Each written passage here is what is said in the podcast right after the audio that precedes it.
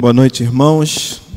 Que o Senhor continue derramando bênçãos sem medida sobre você nessa noite. Você que está assistindo a nossa transmissão, que o Espírito Santo também abençoe profundamente a sua família. É, durante o mês de maio, eu e o pastor Rodrigo, nós é, tratamos de uma série de mensagens com o título Relacionamento Transformado, levando o Evangelho para as nossas relações familiares. E a gente conversou durante a preparação dessa série, falamos sobre vários temas aqui, falamos sobre a nossa identidade né, enquanto ser humano em Cristo, falamos sobre relacionamento de, entre pais e filhos, sobre solteiros, né, relacionamento é, entre homem e mulher também, casais. É, fomos abordando relacionamento entre irmãos também, que o pastor Rodrigo falou aqui, vários tipos de relacionamento. E durante o planejamento dessa série, é, nós decidimos também convidar o pastor Eric Laterça, que está aqui com a gente. Vem cá, Eric. É, o Eric é pastor da Igreja Presbiteriana de Rio da Prata e, durante seus estudos no seminário, ele demonstrou uma preocupação muito grande sobre como as famílias realmente desempenham ou não é, o papel de discipular seus filhos. Né? E ele falou sobre isso nos seus trabalhos. Um, eu achei muito interessante, já tinha falado com ele há um tempo, que eu queria que ele viesse à igreja para poder compartilhar um, essa sua pesquisa, essa sua fala, o que Deus colocou no coração dele. E ele está aqui hoje fechando a nossa série de mensagens com esse tema: adoração no lar, vida em discipulado. Então quero dar as boas-vindas. A casa é sua, fique à vontade, tá bom? Deus te abençoe e use você grandemente. Amém, irmãos. Graças e paz, irmãos. Quero dizer que é uma alegria é, muito grande estar aqui junto aos irmãos. É, é bom que a gente faz parte de uma família, como já foi dito aqui, né?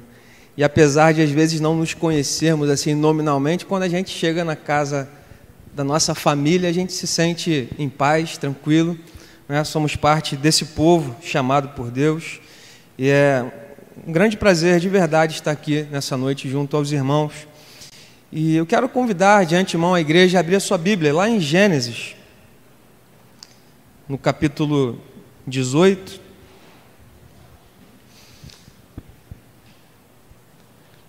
Nós vamos ler dos versículos 16 ao versículo 21. Eu tenho, como o pastor Júnior já, já disse aqui, é, atuado como pastor auxiliar ali na, na Igreja Presbiteriana em Rio da Prata.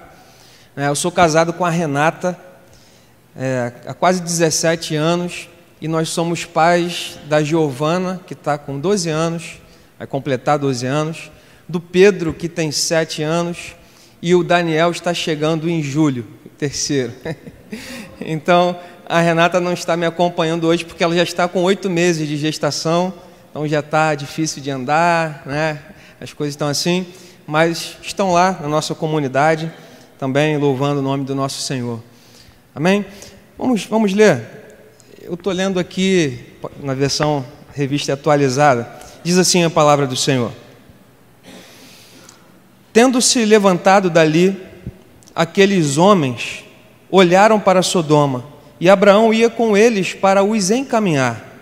Disse o Senhor: Ocultarei a Abraão o que estou para fazer, visto que Abraão certamente virá a ser uma grande e poderosa nação, e nele serão benditas todas as nações da terra, porque eu o escolhi para que ordene a seus filhos e a sua casa depois dele, a fim de que guardem o caminho do Senhor e pratiquem a justiça e o juízo, para que o Senhor faça vir sobre Abraão o que tem falado a seu respeito.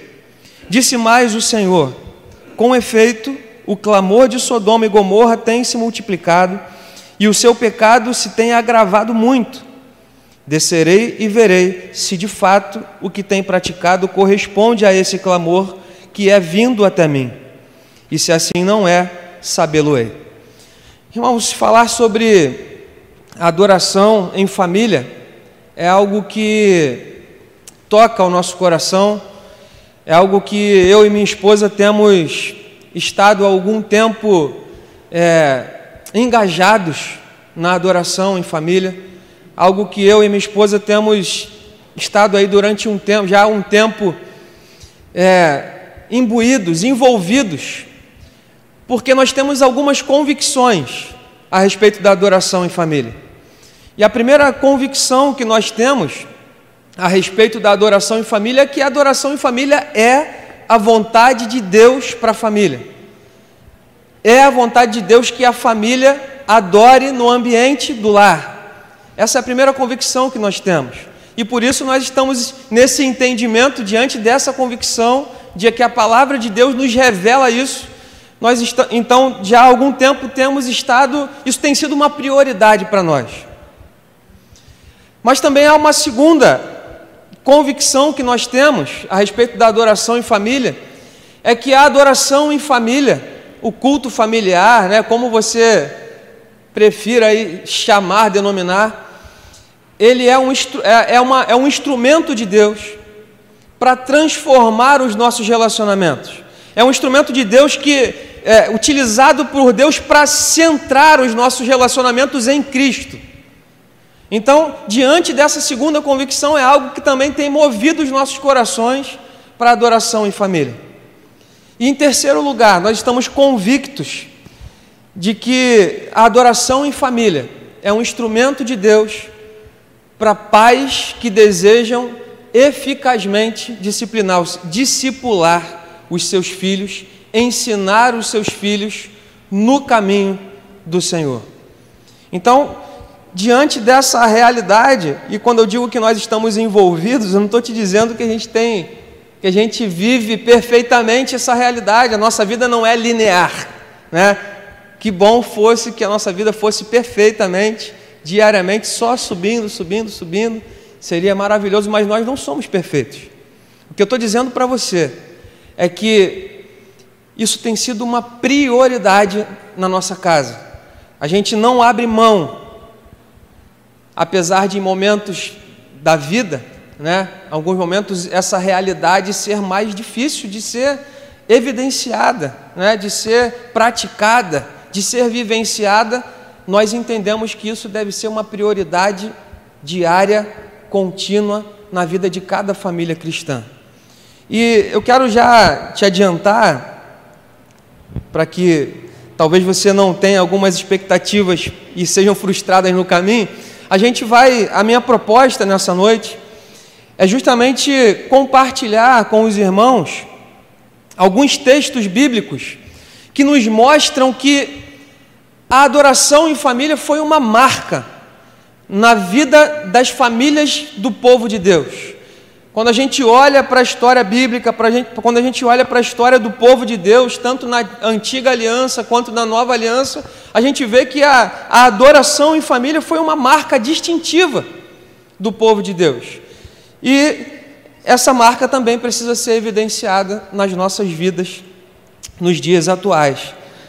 Então, é, para a gente dar início aqui, esse é um dos textos, o primeiro texto que nós lemos, que nós iremos refletir. É, é interessante que quando a gente começa a falar a respeito de família, algumas. A gente. Certamente você já ouviu, ou certamente você já reproduziu algumas falas, né, algumas afirmações a respeito da família. Né? Por exemplo, a gente diz que a família, principalmente a igreja, diz que a família é a célula fundamental. Não é assim? Quem aqui já, já disse isso ou já ouviu alguém dizer? Amém? Né? Eu ouço isso desde criança. Desde criança, sendo criado na igreja, a gente ouve que a família é fundamental. Né? E quando a gente diz isso, isso é uma verdade. Quando a gente fala que a família é a célula fundamental, a gente está dizendo que a família é fundamental para o desenvolvimento de indivíduos. A gente está dizendo que a família é fundamental para o desenvolvimento da igreja. E a gente está dizendo que a família é fundamental para o desenvolvimento da sociedade. Ou seja, quando a família vai bem, e vai bem nos parâmetros de Deus, a família impacta positivamente a vida de indivíduos. Quando a família vai bem, a família impacta de forma positiva a igreja e a família impacta de forma positiva a sociedade.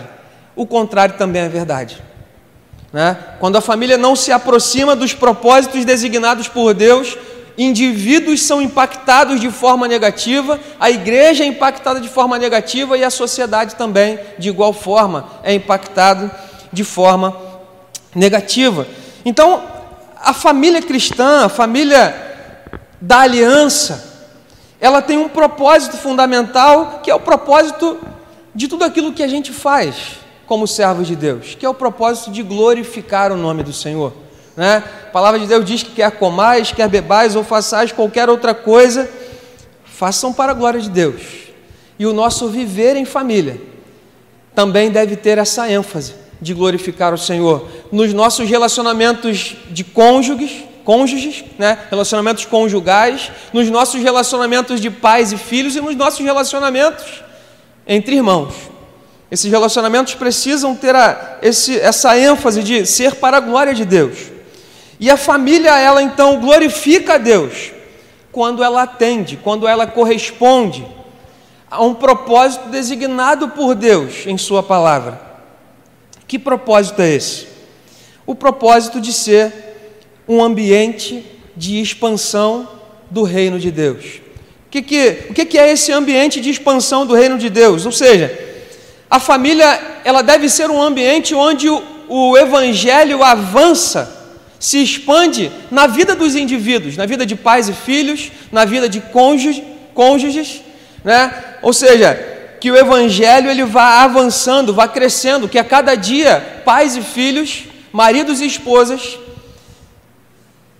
vão desenvolvendo a imagem de Cristo no ambiente familiar. A família tem esse propósito. Mas a família também deve atender o propósito de o evangelho avançar através da família. Deus deseja abençoar outras famílias através das famílias da aliança, através da sua família. Deus deseja que a sua família seja um instrumento de transformação, uma bênção para as outras famílias, assim como Israel foi chamado para ser uma bênção para as outras nações. A sua família tem um chamado de ser uma bênção para outras famílias. E eu quero compartilhar com os irmãos algumas definições do propósito para a família, do propósito designado por Deus para a família. E a primeira definição que eu trago aqui para os irmãos nessa noite é de George Whitfield, que foi um pastor anglicano ali na Grã-Bretanha, e ele faz a seguinte afirmação a respeito de como a família deveria ser. Ele diz assim: em cada lar, uma pequena igreja, cada pai, um sacerdote, cada família, um rebanho. Cada lar uma igreja, cada pai um sacerdote, cada família um rebanho. E eu quero ainda trazer outra definição que é de Jonathan Edwards, né, que foi um pregador, um grande escritor ali no primeiro grande avivamento. Ele diz assim, bem objetivamente: toda família cristã deveria se comportar como se fosse uma pequena igreja. Toda família cristã deveria se comportar, deveria funcionar atuar como se fosse uma pequena igreja. E um autor mais contemporâneo nosso, chamado Ted Thompson, e eu quero já deixar aqui uma sugestão de leitura, o seu livro Pais Discipuladores. Ele diz assim a respeito da, da, da, igre, da família: na verdade, a intenção de Deus é que o lar cristão seja um microcosmo do corpo de Cristo que, Ted Thompson está falando a mesma coisa que George Whitfield que é, Jonathan Edwards, ou seja, a família precisa ser como uma igreja. A, a família precisa funcionar como uma igreja. Né? O que, que a gente vê de características que devem ser evidenciadas, mantidas, desenvolvidas no seio da igreja, quando estamos reunidos aqui no, no grande ajuntamento, né? no ajuntamento da família maior? Que características a gente poderia é, dizer que deveriam ser evidenciadas? Uma pergunta que eu queria que você participasse. Vamos fazer um pouquinho diferente? O que você vê na igreja que deveria ser evidenciado? Oração, a gente orou aqui algumas vezes, não é verdade? Mais o que? Louvor. Louvor.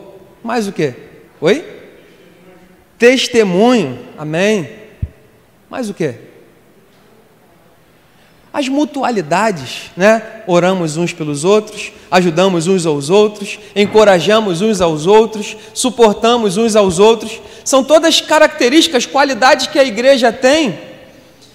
Ensino, né? A gente tem ensino na igreja, enfim, a gente poderia aqui se, é, é, continuar com essa oportunidade de, de diálogo e a gente certamente encontraria uma série de qualidades, de características que a, igreja, a gente vê na igreja, que a gente entende que são qualidades da igreja, e todas essas qualidades deveriam ser evidenciadas, vivenciadas no seio da família. Ou seja, no seu lar, deveria ser um lugar de adoração e de louvor. Os nossos lares deveriam ser um lugar de oração em conjunto. Nosso lar deveria ser um lugar de louvor ao Senhor, de um lugar de ensino, de um lugar de encorajamento, onde indivíduos, onde filhos entendam o propósito das suas vidas e se desenvolvam. É um lugar de florescer, um lugar de se desenvolver, um lugar de crescer na graça e no conhecimento do Senhor. A família, ela deve ser um microcosmo da igreja, né? Ou seja, a igreja num tamanho menor, né? com as suas características, com as suas qualidades.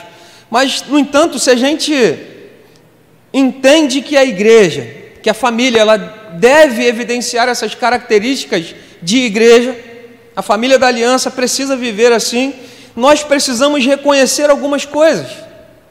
Né? Sim, primeiro a gente precisa entender o propósito da família, internalizar o propósito da família, compreender de fato o propósito dos nossos lares. E entendendo isso, a gente precisa também reconhecer algumas coisas.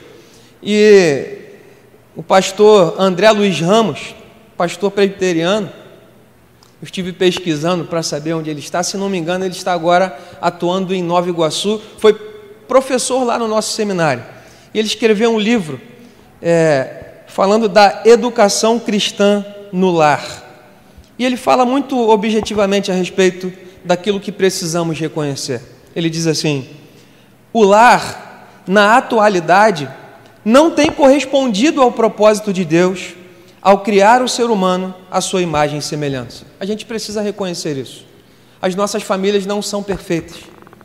A gente precisa colocar as nossas famílias diante do Senhor, reconhecendo que não somos perfeitos, mas que precisamos avançar na direção da vontade de Deus. E ele continua dizendo assim: onde o Criador sabiamente lançou o fundamento pelo qual o reino se assentaria, isto é, a família. E por que, que a família não tem correspondido ao chamado de Deus, ao propósito designado por Deus? Devido aos ataques constantes de Satanás, em primeiro lugar. E a gente vê isso de fato. Né? É, é algo que a gente também fala a respeito da família. A família está sendo atacada. E a gente fala isso em geral a respeito do mundo, que traz algumas concepções a respeito da família des, tentando des, desestruturar, desestabilizar, corromper, mas a gente vê que desde o início Satanás tem atacado a família de fato. Inclusive a primeira família foi imediatamente atacada para não cumprir o seu propósito. Mas há um segundo motivo pelo qual a família não tem correspondido ao chamado de Deus. E ele diz assim: o segundo motivo é o fracasso dos pais cristãos em não se esforçar para preservar o lar tal como foi da vontade de Deus. Nós precisamos reconhecer que muitas vezes o fato de a nossa família não estar correspondendo ao chamado de Deus para os nossos lares é o nosso fracasso pessoal, como pais, como participantes de um lar, seja qual for a estrutura que você tem vivido, Mas nós, em muitos aspectos, temos fracassado porque não temos nos esmerado para preservar a família, o lar, como, como é da vontade de Deus, designado na palavra de Deus. E, aconte, e acontecendo isso, né? Satanás atacando e a gente fracassando nas nossas responsabilidades. O lar perde a sua identidade e perde o seu rumo, diz André Luiz Ramos. Então, é, o primeiro texto, a gente vai voltar aqui para a Bíblia, o meu propósito é, é que a gente rapidamente observe o lar na história, o lar cristão, o lar do povo, o lar da aliança, o lar do povo de Deus na história. E que a gente perceba que a adoração em família foi uma marca do povo de Deus durante a história. É, que esse ambiente de adoração foi um instrumento nas mãos de Deus para o discipulado do seu povo, para que o caráter do próprio Deus fosse sendo formado no seu povo de geração em geração. E talvez o estímulo mais antigo que a gente vê na Bíblia para adoração em família seja o texto que nós lemos inicialmente, lá em Gênesis, capítulo 18, versículos 16 a 21. Né? Mas uma, uma, um momento fundamental da história, um momento decisivo da história, porque ali é, já tinha passado o dilúvio, Deus já tinha tomado algumas atitudes a respeito do pecado, mas o pecado já tinha mais uma vez avançado na humanidade. Né? A gente está falando ali de Sodoma e Gomorra agora, o, pecado já tinha avançado e Deus decide é, dar mais um passo nos seus atos redentivos, mais um passo nos seus atos salvíficos. E ele decide então chamar uma família chamar Abraão, para que naquele meio, no meio daquela sociedade, no meio daquelas circunstâncias, onde o pecado estava reinando, ele chamasse um povo para si, ele chamasse um povo que andasse nos seus caminhos, um povo que andasse segundo a sua vontade. E o que é que o texto nos diz? Vamos lá para o texto, versículos. É, versículo 19, nós vamos ler. O que, que diz o texto? Vamos ler juntos? A gente tem a mídia, o versículo 19, Gênesis 18, versículo 19. Dá para colocar? Amém. Vamos ler juntos, igreja? Diz assim a palavra: Porque eu o escolhi para que ordene a seus filhos e a sua casa depois dele. Eu escolhi Abraão para que Abraão ordene os seus filhos e ele ensine os seus filhos. É interessante que a gente está aqui num período patriarcal. Abraão tinha é, ali as ordenanças já para estar reunido com o povo para adorar? Sim ou não? Abraão tinha um templo para estar reunido. Abraão tinha uma sinagoga para estar reunido. Onde é que Abraão ensinou seus filhos, meus irmãos? No templo patriarcal, a gente vê que foi o lar, foi essa família chamada por Deus, foi ali onde a adoração em família foi um instrumento de Deus para o ensino. Foi ali que geração após geração, os filhos, as gerações foram sendo ensinadas a andar nos caminhos do Senhor. Né? Um povo seria um instrumento de salvação e bênção, um povo fora chamado para ter um relacionamento de amizade com Deus, para andar em retidão, para andar em obediência. E qual foi a estrutura social usada por Deus como instrumento de ensino, de testemunho e de propagação da Sua palavra? A família. A família foi, e a gente vê esse padrão de adoração familiar em todo o período patriarcal. Ao longo de todo o período dos patriarcas, foi esse o padrão que a gente vê de discipulado, de adoração. Né? Abraão só tinha os seus familiares para se reunir quando Deus o chamou para adorar, para ensinar, para testemunhar dos feitos do Senhor. Eu quero avançar um pouco com você na história. Abra sua Bíblia em Deuteronômio capítulo 6.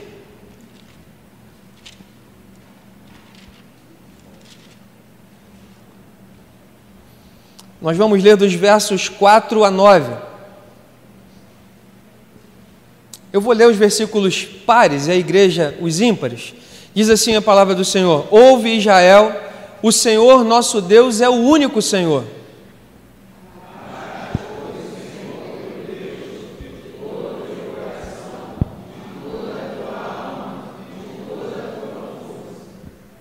Estas palavras que hoje te ordeno estarão no teu coração.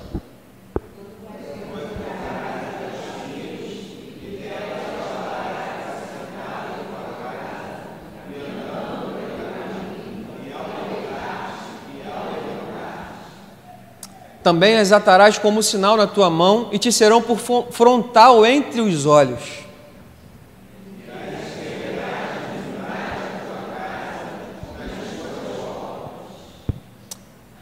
A gente chega num outro momento fundamental da história do povo. Né? Eles são ali libertos do Egito, ao êxodo do Egito, e agora a gente tem o povo nas planícies de Moabe. Do outro lado estava a terra prometida, a terra prometida a Abraão, né? E agora os seus descendentes estão ali prestes a tomarem posse da terra. Deus está prestes a cumprir a sua promessa feita a Abraão. Né? Abraão, sai da tua terra e eu vou te, vai para uma terra que eu vou te mostrar. Essa será a sua terra. E agora o povo de Deus está ali diante da terra. Deus está prestes a cumprir sua promessa. E uma geração, a gente sabe que os israelitas que saíram do Egito ficaram pelo caminho, aqueles que eram adultos. Só alguns, né? É, permaneceram mas os adultos ficaram pelo caminho. Aqui tem uma nova geração de israelitas. E Moisés ele está chamando esse povo não só para ouvir novamente a lei, mas Moisés está dizendo assim para esse povo: olha, Deus fez uma aliança com os seus pais lá no Sinai. E agora Deus está chamando vocês também para fazerem uma aliança. E Moisés começa a repetir quais eram os termos da aliança, os termos do pacto né? Porque eles precisavam saber, eles precisavam ser preparados para entrarem na terra. Uma nova geração de israelitas precisava ali ser equipada com conhecimento a respeito do Senhor, conhecimento a respeito dos atos salvíficos de Deus. E quem é que Deus chama para ser um instrumento nas suas mãos de ensino da palavra de Deus? O que, que diz o versículo 7? Do texto que nós lemos. Tu as inculcarás a teus filhos, e delas falarás assentado em tua casa.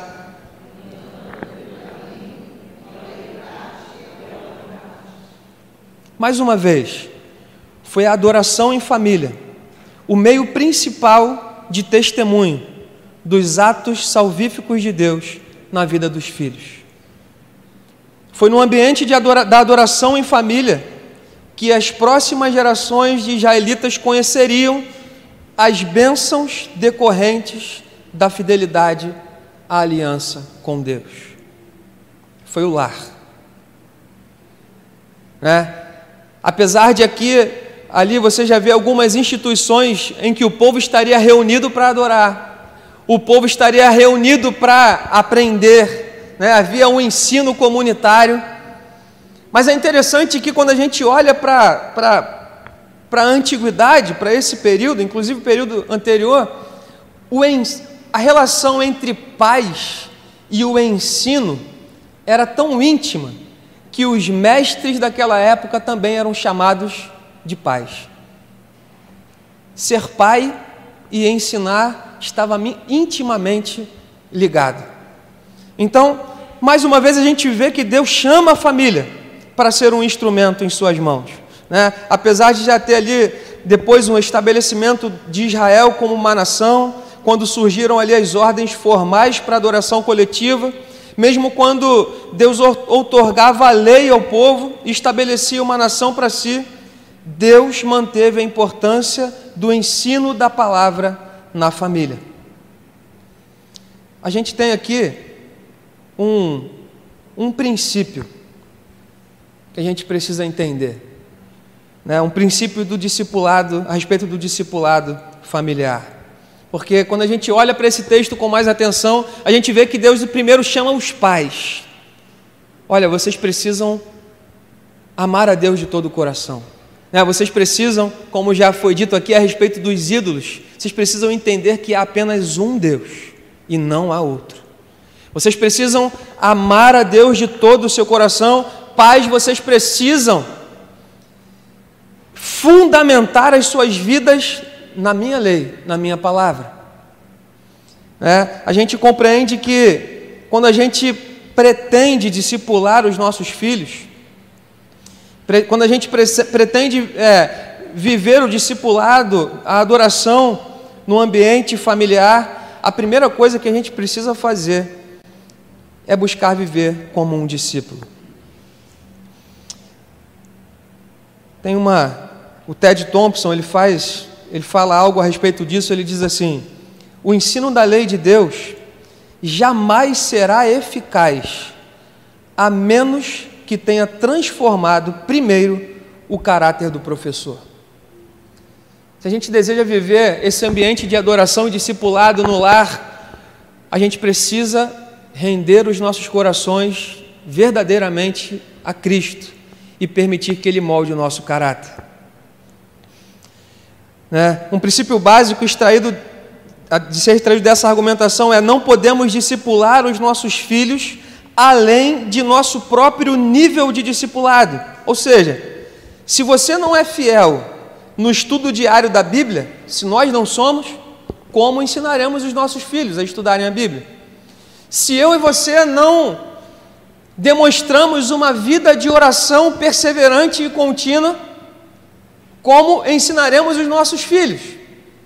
Se eu e você não valorizamos a vida em comunidade, como ensinaremos os nossos filhos a amar a vida em comunidade? Então a gente precisa, em primeiro lugar, viver assim, buscar viver de acordo com esses parâmetros designados por Deus. Se você nunca compartilha, estou usando você porque a citação diz você, mas serve para mim e para você.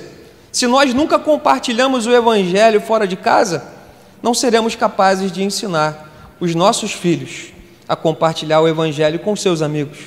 Ou seja, nós temos que nos comprometer a amar a Deus de todo o coração e de toda a alma, de todo o ser, incluindo raciocínio, capacidade mental, escolhas, inclinações morais, sentimentos e desejos, as raízes mais profundas da nossa vida a gente precisa render todo o nosso coração a Deus. Eu quero caminhar mais um pouco com você em Salmo 78.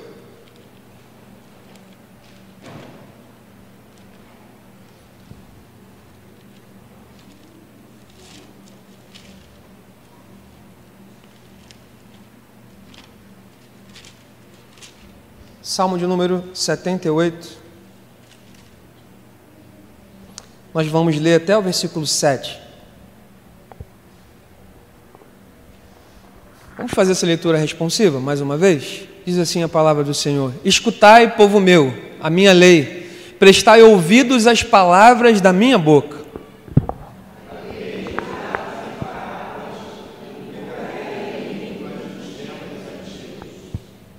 O que ouvimos e aprendemos, o que nos contaram nossos pais,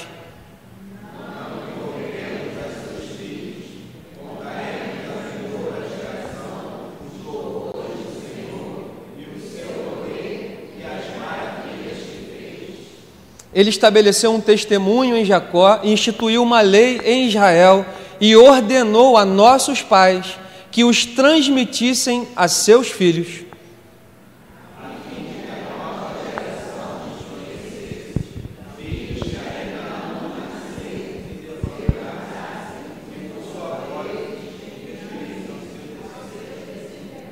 Vamos todos juntos? Para que pusessem em Deus a sua confiança e não se esquecessem dos feitos de Deus, mas lhe observassem os mandamentos. Meus irmãos, talvez esse seja um texto assim do Antigo Testamento em que nós que a gente consegue ver com mais clareza a importância da adoração no lar. É um cântico que vai falando a respeito dos atos de Deus, das bênçãos do Senhor ali na vida do povo.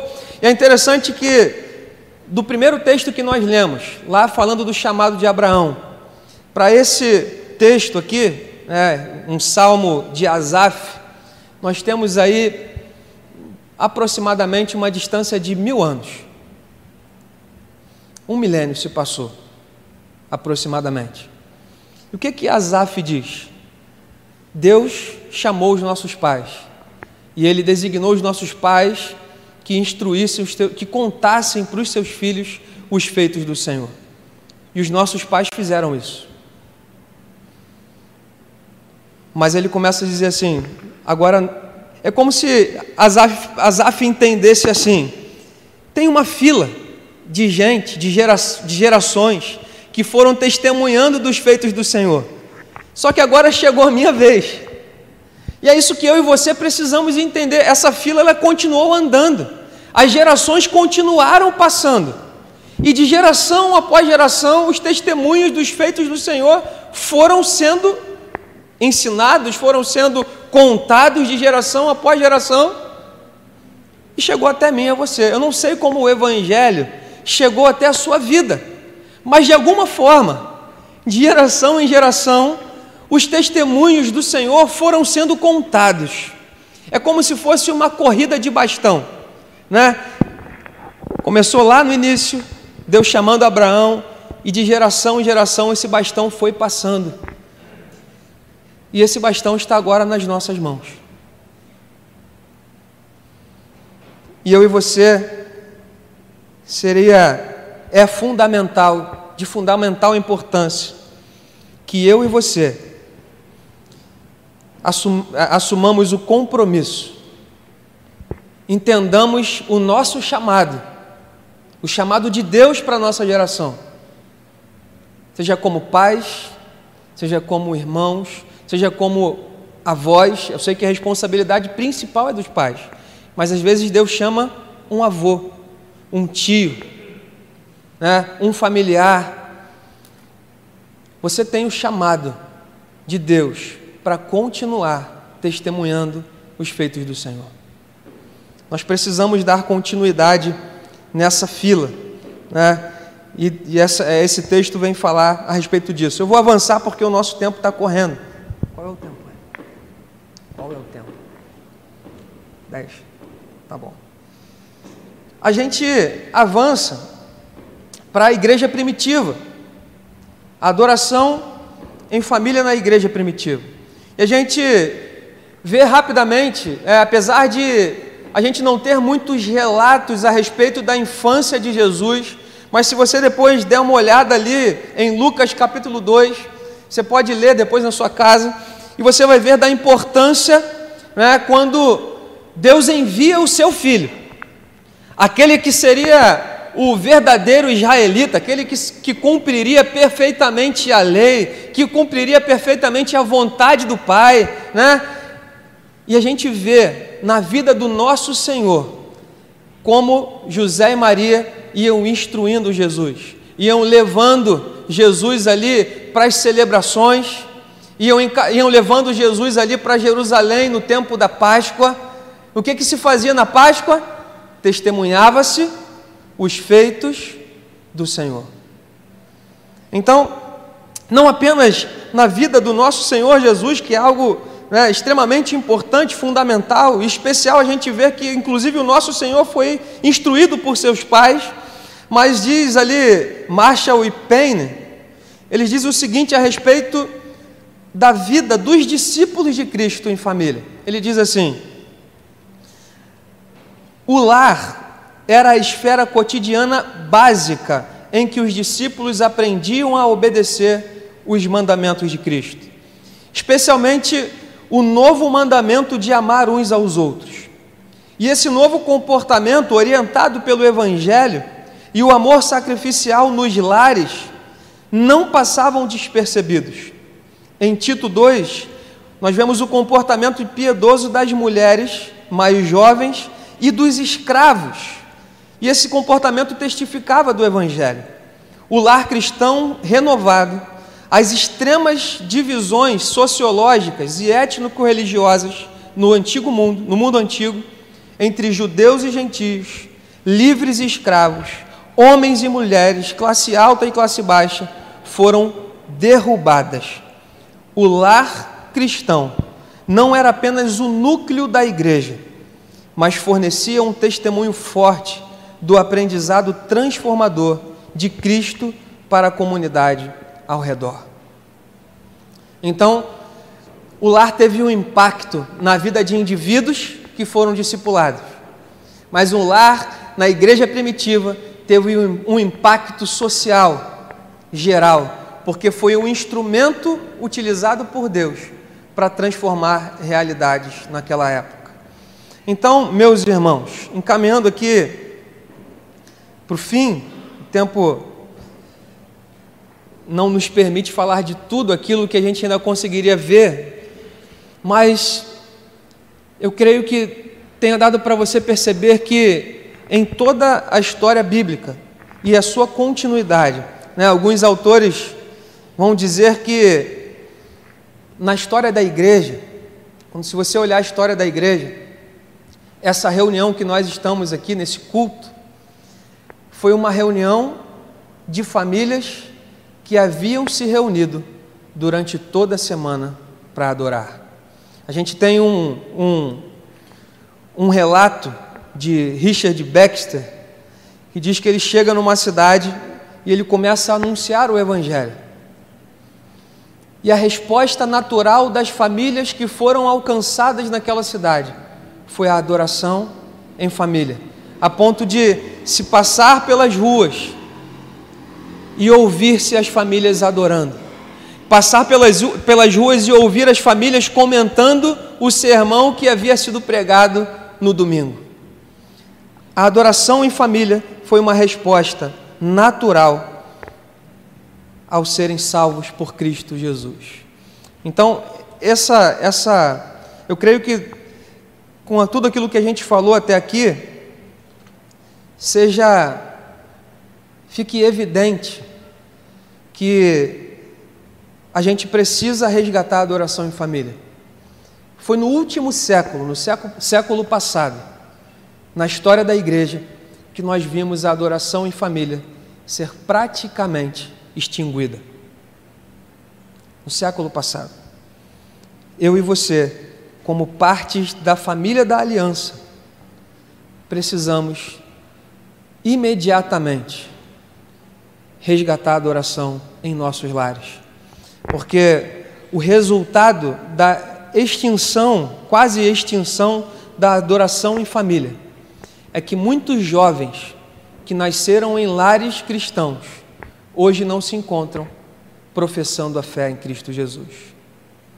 No contexto americano, 60% dos jovens que se encontravam, que nasceram em lares cristãos, hoje já não mais pertencem à igreja. Isso não é diferente no contexto brasileiro. Se eu e você desejamos que a próxima geração continue testemunhando do Evangelho, nós precisamos resgatar a adoração no lar. Eu quero terminar dizendo duas coisas para a igreja. Se você entende que esse é um propósito de Deus para a sua família. O Evangelho, ele não apenas nos diz aquilo que devemos fazer. O Evangelho, ele nos, nos dá a força para fazermos. Paulo, lá em Efésios 5 e 6, ele fala a respeito dos deveres da família. Mas antes de, de falar dos deveres da família, ele diz assim: encham-se do Espírito Santo. E é interessante que quando Paulo vai dizer como se encher do Espírito Santo, o que, é que ele diz? Falem vocês com salmos, louvem, orem, adorem. Não é na sua força, não é na minha força que a gente consegue cumprir os propósitos de Deus, mas é na força e no poder do Espírito Santo que foi enviado por nosso Senhor para nos capacitar a cumprir esse propósito.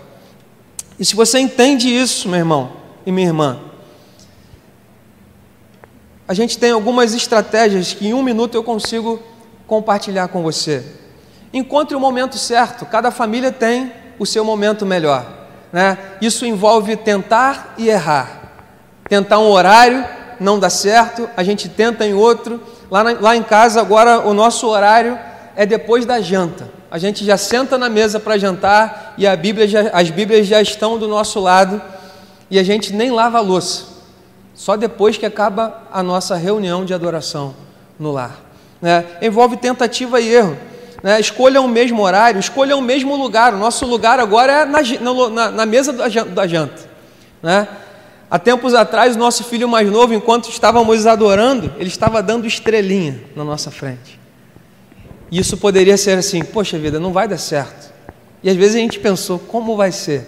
Mas daqui a pouco Pedro parava de dar estrelinha e fazia uma pergunta a respeito daquilo que nós estávamos compartilhando. E hoje, quando nós assentamos à mesa, Pedro diz assim: Olha, eu quero ler pelo menos dois versículos. E Pedro tem nos conduzido em oração quando nos reunimos. É uma criança normal, meus irmãos, que faz as suas peripécias como toda criança faz, mas que está aprendendo na adoração em família. Escolha um melhor lugar, né, um lugar que todos saibam para onde onde ir na hora combinada. Comece devagar, às vezes a gente quer sair do zero para o tudo, mas a gente sabe que a vida não é assim.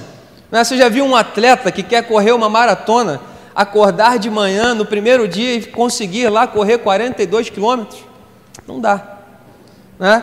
Começa devagar, separe 15 minutos do seu dia. Será que a vida está tão corrida assim que a gente não consiga investir 15 preciosos minutos com a nossa família diante de Deus e Deus ministrando aos nossos corações, acalmando os nossos corações, né? trazendo descanso e renovo.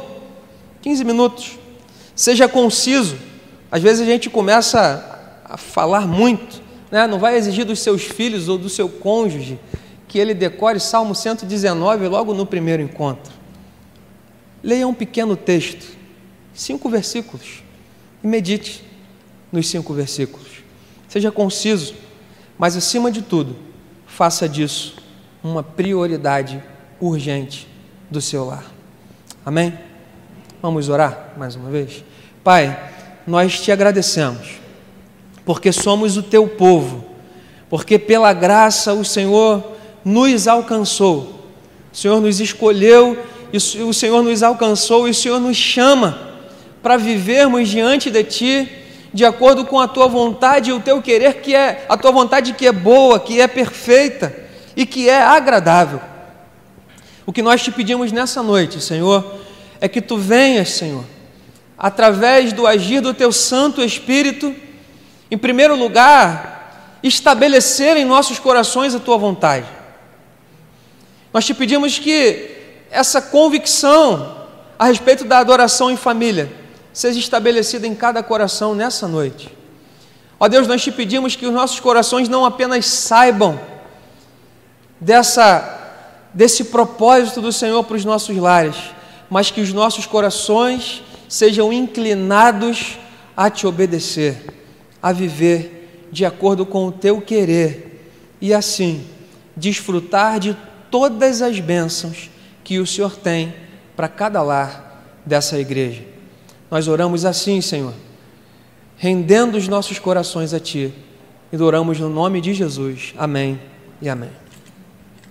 Agradeço, irmãos, a oportunidade, trago lá o abraço da nossa igreja e mais uma vez foi um prazer estar junto aqui com a igreja. Que Deus abençoe a sua vida e a sua família. Obrigado. Quem lembra aqui o que foi que Paulo disse para aquele carcereiro que ouviu a pregação do apóstolo Paulo dentro da sua casa. Lembra da história? É, Paulo estava preso com Silas, né? e aí teve um terremoto. O carcereiro pensou: acho que todo mundo fugiu, ia se matar. E Paulo falou: não faça isso, porque todos nós estamos aqui. E aí o carcereiro, que era responsável pelos presos, levou Paulo para sua casa. E o que, que Paulo fez? Pregou na casa do carcereiro. Aí o carcereiro perguntou: e agora? que, que a gente faz? O que, que foi que Paulo disse? Olha o pessoal dos anos 80 aí. O que que disse? Crê no Senhor Jesus. Quem acredita nisso aqui, levanta a mão. Você acredita nisso? De verdade? De verdade? Você está pronto para ser um sacerdote ou uma sacerdotisa dentro da sua casa? Você está pronto para assumir a responsabilidade espiritual da sua casa, porque você foi chamado para isso. Está pronto para isso mesmo? Você tem certeza, como o pastor Eric falou aqui, que antes de você exercer esse papel, o Espírito vai encher você para que você faça isso? Quem acredita nisso aqui? E quando é que você vai começar a fazer isso? Quando? Hã? Eu não estou ouvindo, gente. Não ranjam os dentes. Hoje. Vai começar hoje, certo? Hoje você vai chegar na sua casa e vai olhar e vai falar assim: ó, aqui quem manda no pedaço é Jesus. Certo? E se alguém reclamasse e falasse, mas eu estou cheio do Espírito Santo e é isso que vai ser, eu estou orando por você, e ponto final. Não gostou, reclama com Deus, porque a casa é dele. Você sabe de onde você veio, você sabe a minha oração que eu fiz por você quando você nasceu. Está pronto para fazer isso? Quem está pronto aqui, levanta a mão. Sem vergonha, não é sem vergonha, não, é sem a vergonha. Tá certo? É hoje. Assuma a responsabilidade. As próximas gerações da sua família dependem disso. Ó, lembra de uma coisa. A Bíblia não diz para você ficar orando, pedindo a Deus que te dê condições de fazer isso. Ela diz o quê? O que que Paulo disse para o carcereiro? Ora para que Deus salve a sua casa. Foi isso que ele disse? Ele disse o quê? Quem é que tinha que crer? O carcereiro. Então é para ser, é para fazer. Entende? É isso, não é para ficar orando, pedindo a Deus para salvar, não. Acredita e vai acontecer. É isso que a Bíblia diz. Tá certo? Amém? Amém. Agradecer ao pastor Eric pela palavra de hoje, por ter compartilhado com a gente não só aquilo que ele pesquisou, mas aquilo que ele tem vivido, né? É, é muito bom a gente ter pastores que falem sobre sua experiência, sobre o que estão vivendo no seu lar. E isso é uma grande bênção. Que Deus abençoe você, Eric, sua família, essa nova gestação que está chegando aí, sua igreja também, tá bom?